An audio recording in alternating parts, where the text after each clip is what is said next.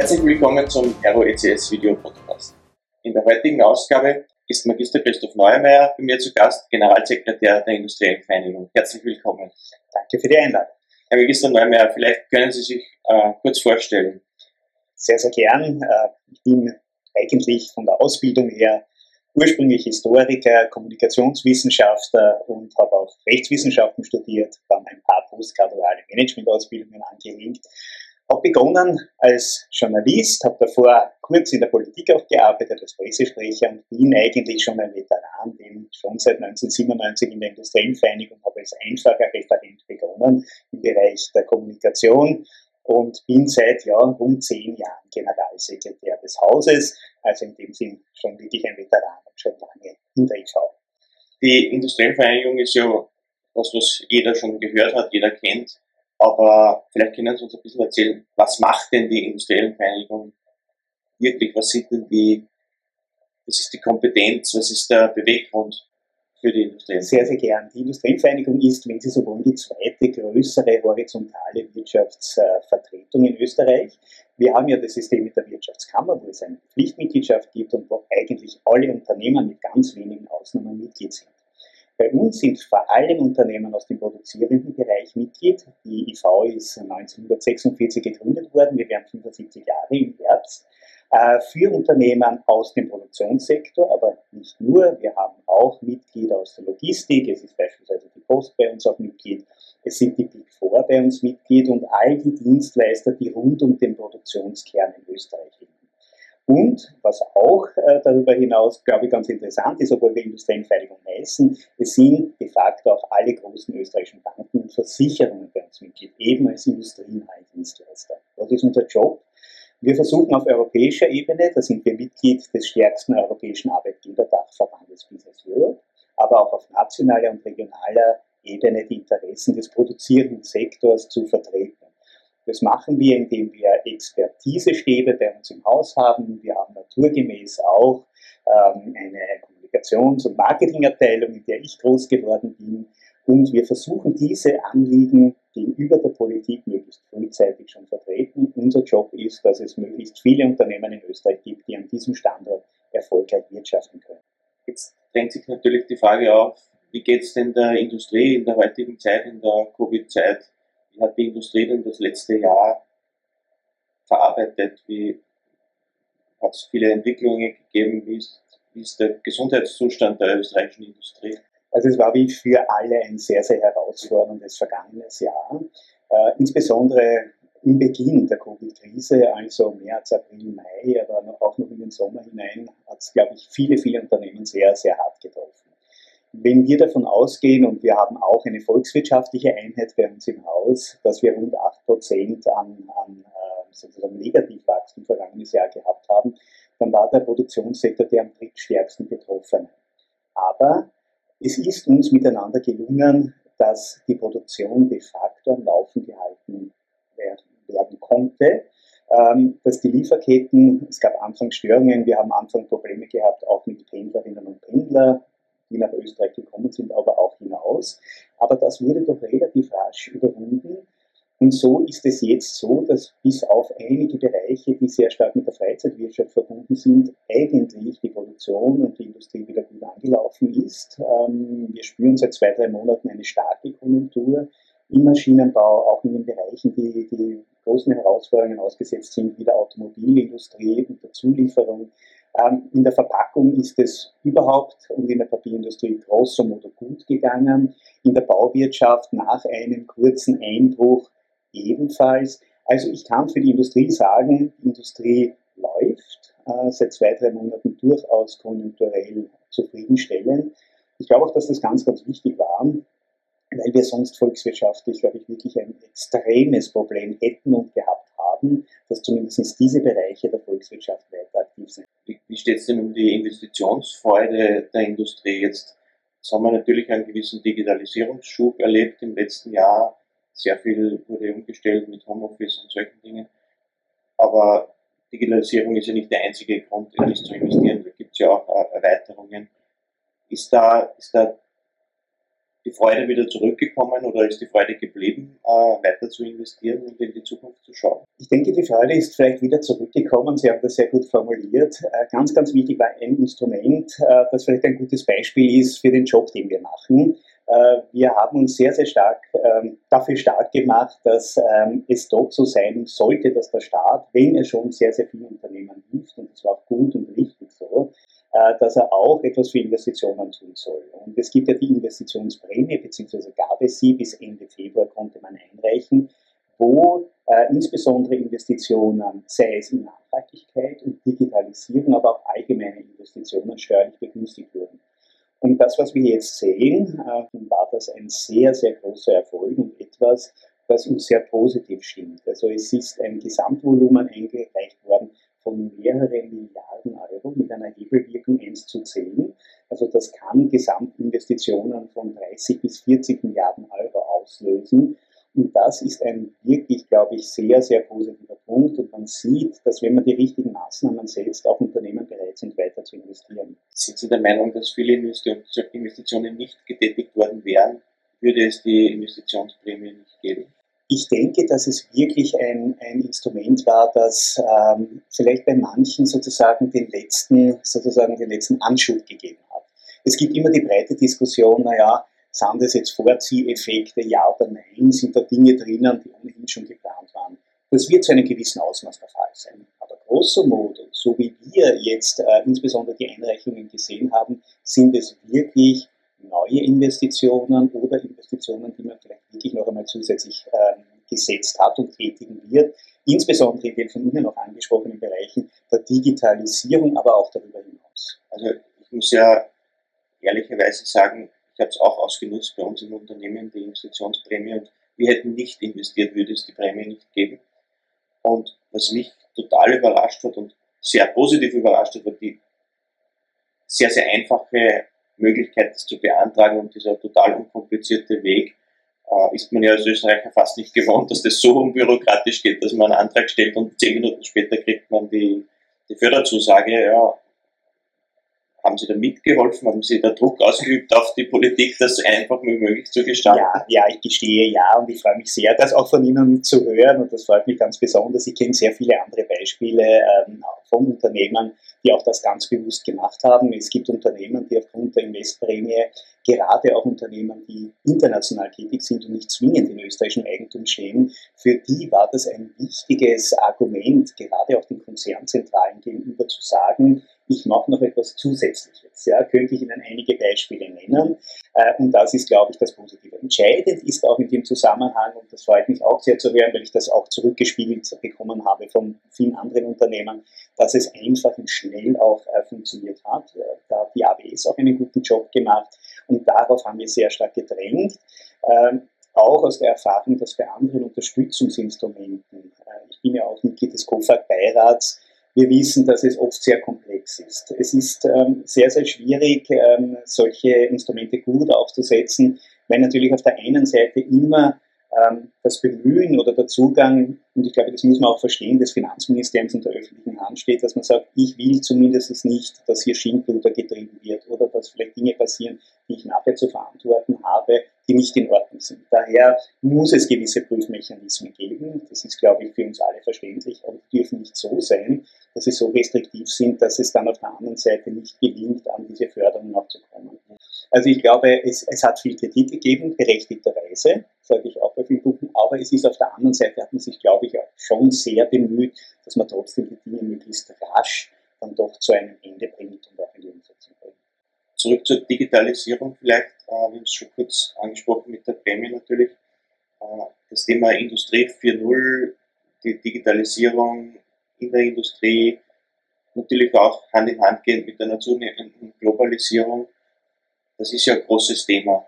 Äh, wie sehen Sie denn die österreichische Industrie aufgestellt in Richtung Industrie 4.0 und Digitalisierung im Allgemeinen? Ich würde vielleicht meinen, dass es äh, grundsätzlich da ein bisschen Unterschiede gibt. Das hat äh, teilweise mit Unternehmensgrößen zu tun, aber, aber nicht nur. Äh, es hat mit der internationalen Ausrichtung von Unternehmen zu tun. Äh, wir sind sehr aktiv in diesem Thema und wir haben ja mit, gemeinsam mit Partnern schon vor einigen Jahren auch diese Plattform Industrie 4.0 gegründet, mit Fachverbänden der Wirtschaftskammer, aber wir haben bewusst auch beispielsweise Arbeitnehmervertretungen mitgenommen, äh, wo wir uns sehr stark dieses Themas angenommen haben. Wir haben bei uns im Haus eine Taskforce, auch Digitalisierung, äh, die gerade arbeitet, wo es sehr stark darum geht, welche Rolle kann Digitalisierung noch einmal verstärkt auch in der Produktion ganz konkret spielen. Und es geht letztlich auch darum, dass all die Dinge, die wir mitunter auf sehr niedriger Stufe eingelernt haben, aber das virtuelle Miteinander umgehen, besonders angenehm ist es deshalb, dass wir hier persönlich sitzen können, ähm, doch zumindest, dass, dass es diese Möglichkeiten auch noch gibt, weil wir wissen, das braucht es trotzdem in gewissen, in gewissen Bereichen, äh, dass es da einen wirklich starken Boost gegeben hat. Äh, ich glaube, das spielt sehr stark auch mit, äh, gelingt es uns vielleicht sogar über die Digitalisierung auch Produktion wieder verstärkt nach Österreich zu holen einige Beispiele, die sehr äh, positiv und, und die optimistisch machend ähm, aussehen. Ähm, das gilt es zu nutzen. Es gibt ja viele Parameter. Sind wir besser als die Deutschen, als die Schweizer, sozusagen was Computer ist, also was äh, auch Produktion und was Digitalisierung in der Produktion betrifft, was den Einsatz von Robotern betrifft und so weiter. Ähm, da gibt es durchaus Aufholpotenzial, aber mein Eindruck ist, bei den größeren Unternehmen, dass das in Wirklichkeit, wenn ich das sehr salopp sagen darf, durch ist. Sind, sind Roboter die Arbeiter der Zukunft? Nein, sie helfen, glaube ich, in der Arbeit. Ähm, sie können insbesondere die Arbeit anders gestalten, vor allem schwere körperliche Arbeit, was ja grundsätzlich gut ist. Äh, aber es wird eher darum gehen, wie dieses Zusammen das Zusammenarbeiten zwischen Robotern und menschlicher Arbeitskraft optimal funktionieren kann. Aber es geht beispielsweise auch um Steuerstrukturen. Also da, da wird es dann spannend, ähm, wenn man diese Steuereinheiten beispielsweise noch einmal zusammenführen kann, äh, noch einmal effizienter gestalten kann. Äh, dort, glaube ich, liegt sehr, sehr viel an Potenzial. Da gibt, habe ich ein paar Beispiele gesehen, die, ganz spannend sind und wo es wirklich in Kernproduktion geht. Ja? Also das, was man auch sozusagen als Grundstoffindustrie ähm, gemeinhin versteht. Dort gibt es sehr viele Möglichkeiten und natürlich in der Automatisierung. Auf der anderen Seite ist es nichts Neues. Wir haben diesen Trend seit den 70er Jahren des vergangenen Jahrhunderts. Die Automatisierung ist etwas, die noch weiter fortschreiten wird. Aber wir wissen genauso, dass aus äh, genau aus diesem Prozess auch wieder neue Dienstleistungen, neue Produkte entstehen. Und die werden nicht alle durch Roboter erzeugt werden können. Da wird es dann auch die Dienstleistung dazu geben. Das ist das sozusagen diese Verlängerung der Wertschöpfungskette, wie sich Industrie auch verändert hat und weiter verändern wird. Und dort liegt die große Chance. Das Thema Forschung und Entwicklung ist ja Industrie, in der Industrie ein ganz großes, riesiges, werden ja Unsummen investiert. Sind Sie mit dem, mit dem Level von F&E in Österreich zufrieden? Geht das in die richtige Richtung aus Ihrer Sicht? Oder gibt es da auch so ein Groß-Klein-Gefälle, wie Sie zuerst in der, in der Digitalisierung das erwähnt haben? Ich glaube, dass wir da in den vergangenen 20 Jahren eine tolle Aufholjagd hingelegt haben, äh, um auch da noch einmal so ein bisschen angreifbar zu machen, was macht die IV mhm. ja, und was ist da unser Job. Ähm, uns ist es immer darum gegangen, dass erstens genug Mittel auch zur Verfügung stehen, öffentliche und private Mittel für Forschung und Innovation, und dass wir die Instrumente finden, die Innovation besonders stark fördern. Und eines dieser Instrumente als Beispiel ist die sogenannte Forschungsprämie, die mittlerweile ja auf 14 Prozent erhöht wurde, die Forschung und Innovationsaufwendungen, sozusagen die Steuerbasis reduziert. Das haben wir de facto nur in Österreich. Das ist ein echtes Standort-Asset und damit gelingt es uns auch immer wieder, neben vielen anderen Punkten, beispielsweise Forschungs- oder forschungsnahe Produktion nach Österreich zu bekommen. Also diese ganz großen Industrieinvestitionen in Österreich, als Beispiel Infineon und Philips oder Böhringer hier in Wien, die sind mitunter auch möglich geworden, weil es beispielsweise dieses Instrument gibt. Also ich glaube, dass wir da international nicht schlecht aufgestellt sind. Wir haben wirklich aufgeholt, auch wenn Sie die F&E-Quote im Vergleich zum BIP sehen. Da haben wir große Fortschritte gemacht. Zum über 3% sind wir bei den Besten in Europa. Wenn ich vielleicht noch einen letzten Satz, weil Sie es angesprochen haben, mir anschaue, nur große oder nur kleine, es geht wirklich quer durch. Es ist auch in den Zulieferketten, glaube ich, gut abgebildet. Und so gesehen ist das etwas, ähm, wo durchaus Österreich eine Stärke hat, die man aber weiter stärken muss. Ja. Und sie erringen immer wieder, sind genug Mittel da, ja oder nein. Holen wir uns jetzt richtig die Mittel beispielsweise aus dem Recovery Fund aus europäischer Ebene ab. Das ist etwas, worum wir monitoren Sie äh, zum Beispiel die Patententwicklungen, Patentanmeldungen in Österreich im Vergleich zu EU oder weltweit? Wie sind da die, die Unternehmen aufgestellt? Gibt es da eine laufende Beobachtung von der EV-Seite? Ja, das gibt's. Wir schauen uns insbesondere an, in welchen Bereichen das auch passiert. Ich glaube, weil eines muss uns ja auch klar sein, wir sind eine kleine, aber offene Volkswirtschaft. Wir müssen uns international messen. Wir können uns aber wirklich nur in Bereichen messen, wo wir entweder in guten Nischen sitzen, weil wir da schon sehr viel Kompetenz haben und weiter aufbauen müssen. Das ist dann eine Frage der strategischen Industrie- und Forschungspolitik. Und da muss man sich genau anschauen, sind wir denn da in diesen Bereichen auch wettbewerbsfähig? Haben wir da genug Patentanmeldungen beispielsweise? Und das ist für uns schon ein interessantes Instrument, darauf zu schauen, ob das richtig äh, unterwegs ist. Wir kennen die Zukunftsthemen. Wir sind beispielsweise stark aufgestellt, ähm, Life Sciences und, und Pharma beispielsweise, weil wir da den richtigen Mix auch haben aus einerseits Grundlagenforschung, die auch gut ist. Da muss man nur immer darauf achten, gibt es dann auch die Spin-offs, die sich da herausentwickeln und gut entwickeln können. Ähm, auch unabhängige Forschungsinstitute haben wir dann auch äh, die Forschung in den Unternehmen und haben letztlich die Produktion da. Das heißt, die Zusammen Zusammenarbeit zwischen Industrie und Universitäten, äh, Forschungseinrichtungen die muss ja funktionieren, oder? Das ist ja ein wesentlicher Bestandteil. Ganz entscheidender Punkt, für uns auch wahnsinnig wichtig. Ähm, wir haben einen sehr regen Austausch mit den Universitäten. Wir achten auch ähm, darauf, dass wir möglichst gut auch begleiten können. Da geht es von den Universitätsräten bis zum permanenten Austausch mit den Rektoren und den Forschungsinstituten. Es gibt eine Reihe von, ähm, von Labors und, und äh, Instituten, die ja teilweise auch privatwirtschaftlich finanziert werden mit Unternehmen, Christian Doppler Labors, teilweise auch Ludwig Boltzmann Institute etc., wo es diese ganz enge Zusammenarbeit das ist wahnsinnig wichtig. Ähm, wie Sie vielleicht auch wissen, äh, sind wir, äh, waren wir auch sehr aktiv, dass auch das Institute of äh, Science and Technology in äh, Kloster Neuburg, also ISTA, gegründet wurde, ein Grundlagenforschungsinstitut, ein bisschen das Vorbild war das Weizmann-Institut ähm, in, der Nähe von Haifa, äh, wo wir annehmen und auch schon die ersten Erfolge haben, dass klassische Grundlagenforschung auch Spin-offs zeitigt. Darauf muss man dann nur achten, dass die sich dann auch entwickeln können, Dienstleistungen, Services und Jetzt hört man ja äh, sehr viel, vielleicht jetzt ist es ein bisschen ruhiger geworden, aber die Industrie hat ja immer sehr laut oder gar sehr laut zum Thema Fachkräftemangel, Facharbeiter fehlen. Gibt es Mittel und Wege der Industrie, diesen Fachkräftemangel vielleicht ein bisschen abzufedern oder zu, zu, zu lindern, zu reduzieren? Nach wie vor ein Riesenthema, Herr Kahler. Äh, man glaubt es gar nicht, selbst in der ganz schwierigen Zeit, die, die wir alle miteinander hatten, äh, waren Fachkräfte gesucht, natürlich in geringerem Ausmaß, äh, aber doch. Und wir spüren es seit zwei, drei Monaten. Das hängt mit dem Anziehen der Konjunktur auch sehr stark zusammen. Wieder eine massive Nachfrage.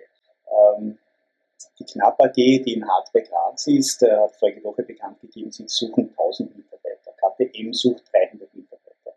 Das Unternehmen unseres Präsidenten sucht ebenfalls wieder Mitarbeiter und sie werden nur in Spuren gefunden. Ich muss das so ehrlich sagen, ich hoffe, ich darf das auch so sagen, weil ich weiß und wir das sehr genau mitverfolgen.